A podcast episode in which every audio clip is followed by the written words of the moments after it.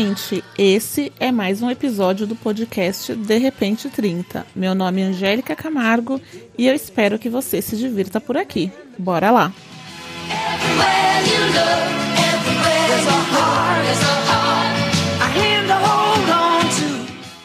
Oi, gente, e aí, como vocês estão? Bom, chegamos ao quinto episódio desse podcast e, para não perder o costume, eu vou começar pedindo. Então, segue a página lá no Instagram, arroba de repente 30 podcast, para a gente continuar interagindo e porque no final desse podcast eu quero saber quem foi lá para responder uma pergunta que vou fazer aqui, hein? Então, vamos lá. É, eu cheguei nesse nessa temática assistindo a um vídeo no YouTube da Rafa Brits e eu percebi que essa temática ela já me cerca há muito tempo, que eu já experienciei é, essa temática em muitos momentos da minha vida, mas eu não tinha ciência do que, que eu estava fazendo. É uma temática que acomete a muitas pessoas, mas principalmente as mulheres, e eu vou explicar por quê. Então, hoje eu vou falar sobre a síndrome da impostora. Não sei se você já ouviu falar neste termo ou se é novo para você, mas é, o que, que é a síndrome da impostora? A síndrome da impostora é quando nós acabamos nos auto-sabotando, quando nós nos fraudamos, quando nós nos menosprezamos por não acreditarmos no nosso potencial, por não acreditarmos que podemos tomar boas decisões e que não acreditamos que podemos sermos boas naquilo que a gente faz. Então, isso chama síndrome da impostora. É algo muito comum de acontecer, é algo muito sensível de acontecer também, e a gente normalmente não percebe justamente por isso. E aí, eu vendo esse vídeo da Rafa Brits, eu comecei a pensar em alguns momentos da minha vida e me veio um muito claro um momento que eu fui acometida pela síndrome da impostora. E eu vou compartilhar um pouco desse momento com vocês, porque pode ser que alguém se identifique e consiga ver também na sua vida algum outro momento que foi acometido. Quando eu era adolescente, né, na minha escola e com meus grupos de amigos, era muito comum que chegasse no ensino médio as, os adolescentes eles tivessem o interesse em fazer uma escola técnica. E aí eu comecei a pesquisar as escolas técnicas, os cursos, conversava bastante com os meus amigos e resolvi tentar. Para quem não sabe, é escola técnica, né, conhecida também como ETEC, aqui em São Paulo, pelo menos. Acredito que nos outros estados também.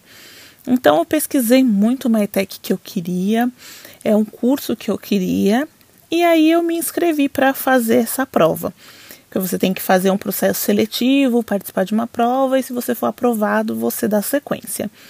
E aí eu fui, me inscrevi, me preparei, comecei a estudar. No dia da prova, eu fui com alguns amigos, né, Maurício? E foi tudo ok, assim, sabe? Como eu já tinha me preparado, tinha estudado, eu fiz a prova com uma confiança, com uma tranquilidade. E assim que eu terminei de fazer a prova, eu comecei a ter alguns pensamentos assim do tipo: será que eu mereço estar aqui? Será que esse curso é para mim? Será que essa escola é para mim? E foram vários pensamentos que vieram na minha cabeça eu não sabia entender do, o porquê daquilo, até porque eu era uma adolescente, né? Mas isso me pegou de uma maneira que eu fiquei pensando muito nisso. E toda, todo pensamento ele também gera uma consequência. E o que, que eu fiz? É, esses meus pensamentos sabotadores, eles me fizeram desacreditar no meu potencial. Me fizeram acreditar que eu não passaria, me fizeram acreditar que não ia dar em nada. E com isso, eu não conferi o resultado da prova e eu nem fiquei atenta às datas também.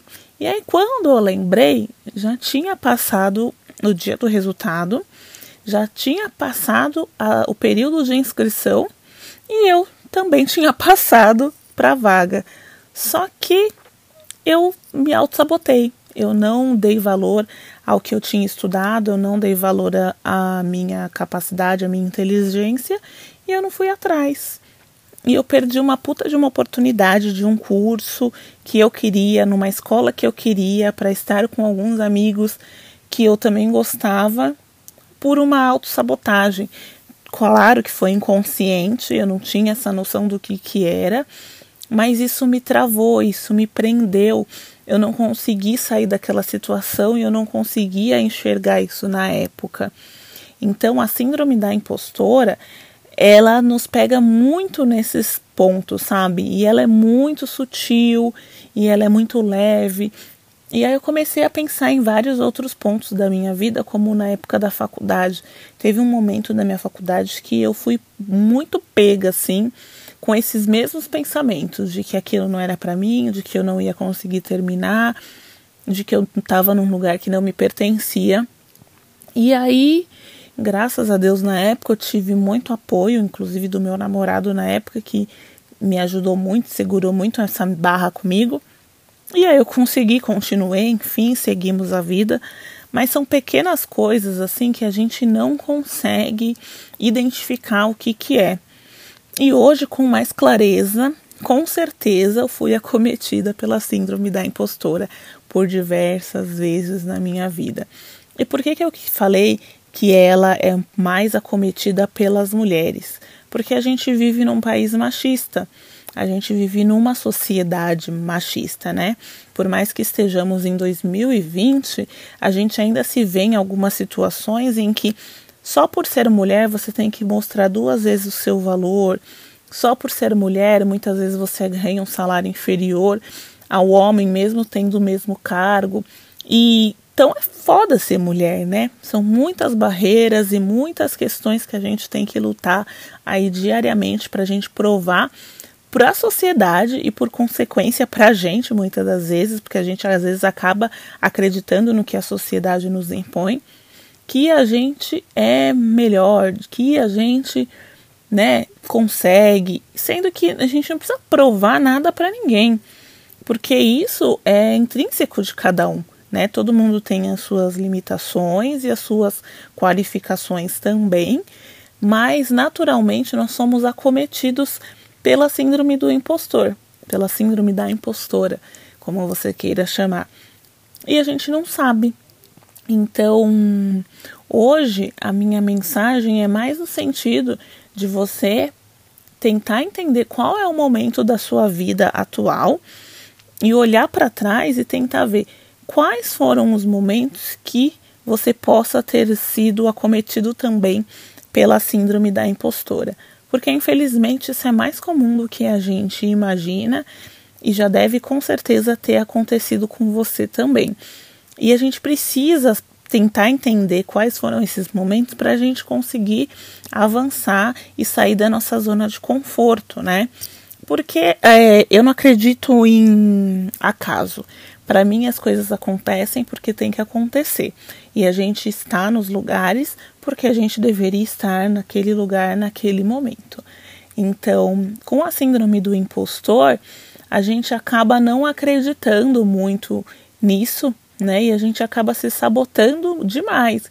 Então, por mais que você esteja num lugar que você trabalhou muito para estar, que você lutou muito para estar, se em um dado momento te vir esse pensamento de, poxa, será que eu mereço estar aqui? Tenta refletir na sua vida como um todo, no que você já vivenciou, no que você já experienciou, traga isso para o presente e saia dessa zona de conforto aí e bola para frente, porque isso não não é o correto, né? Não é legal você viver com esse sentimento, porque isso nos empata para muitas coisas, para a gente conquistar muitas coisas, para a gente seguir caminhos que a gente traçou, caminhos que a gente deseja, porque é muito fácil, né, a gente depois que conquistou algumas coisas ou a gente estar na trilha para aquilo, cair nessa cilada. E aí às vezes a gente caindo nessa cilada, a gente paralisa. E aí pra, do paralisar para você parar com tudo é um, um minuto, né? É, então, a gente não quer entrar num, num caminho que a gente não consiga dar um passo adiante. Então, a mensagem hoje ela é mais curta, mas nem por isso não, não é importante. Pelo contrário, eu acho que é muito importante a gente conseguir entender se a gente está vivendo um momento de sim, da síndrome da impostora ou se a gente já passou por isso. para que a gente consiga trabalhar e sair dessa situação também. Então eu queria saber de vocês se vocês já conheciam esse termo, se vocês já experienciaram isso ou se não também. Porque é legal a gente trocar para entender quais foram as experiências das outras pessoas e o que, que elas fizeram para sair dessa situação também. Recomendo também que vocês assistam o vídeo da Rafa Brits, esse TED, porque conta um pouco mais da experiência dela, né?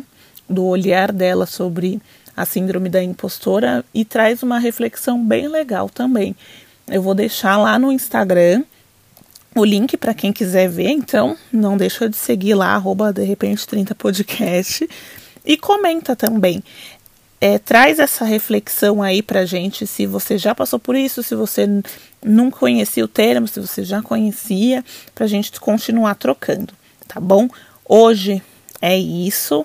Foi um episódio mais curtinho, mas eu acho que não perdeu o brilho, né? Porque para mim me tocou demais, é algo que eu queria compartilhar com vocês, porque eu, assim como eu, também acredito que muitas outras pessoas e principalmente outras mulheres já passaram por essa situação. Então, quando a gente consegue entender o que está acontecendo com a gente, é mais fácil da gente tratar aquela situação e seguir adiante. Então, que vocês tenham aproveitado esse conteúdo. Espero vocês aqui na próxima sexta-feira. Que a gente tenha um final de semana maravilhoso. Quente vai estar, tá, né, gente? Porque não tá fácil viver em São Paulo esses dias. Mas é aquilo, né? Não vamos entrar no assunto das queimadas e tudo mais, porque isso daí gera polêmica. Mas é isso, que tenhamos um final de semana muito bom, que vocês tenham gostado e espero que vocês me deixem a visão de vocês sobre o tema lá no Instagram, tá bom? Um beijão para vocês, nos vemos na próxima sexta e até!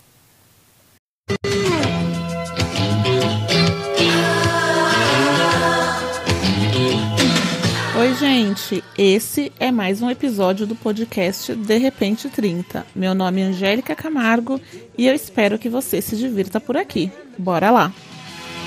Everywhere you look, everywhere there's a heart, there's a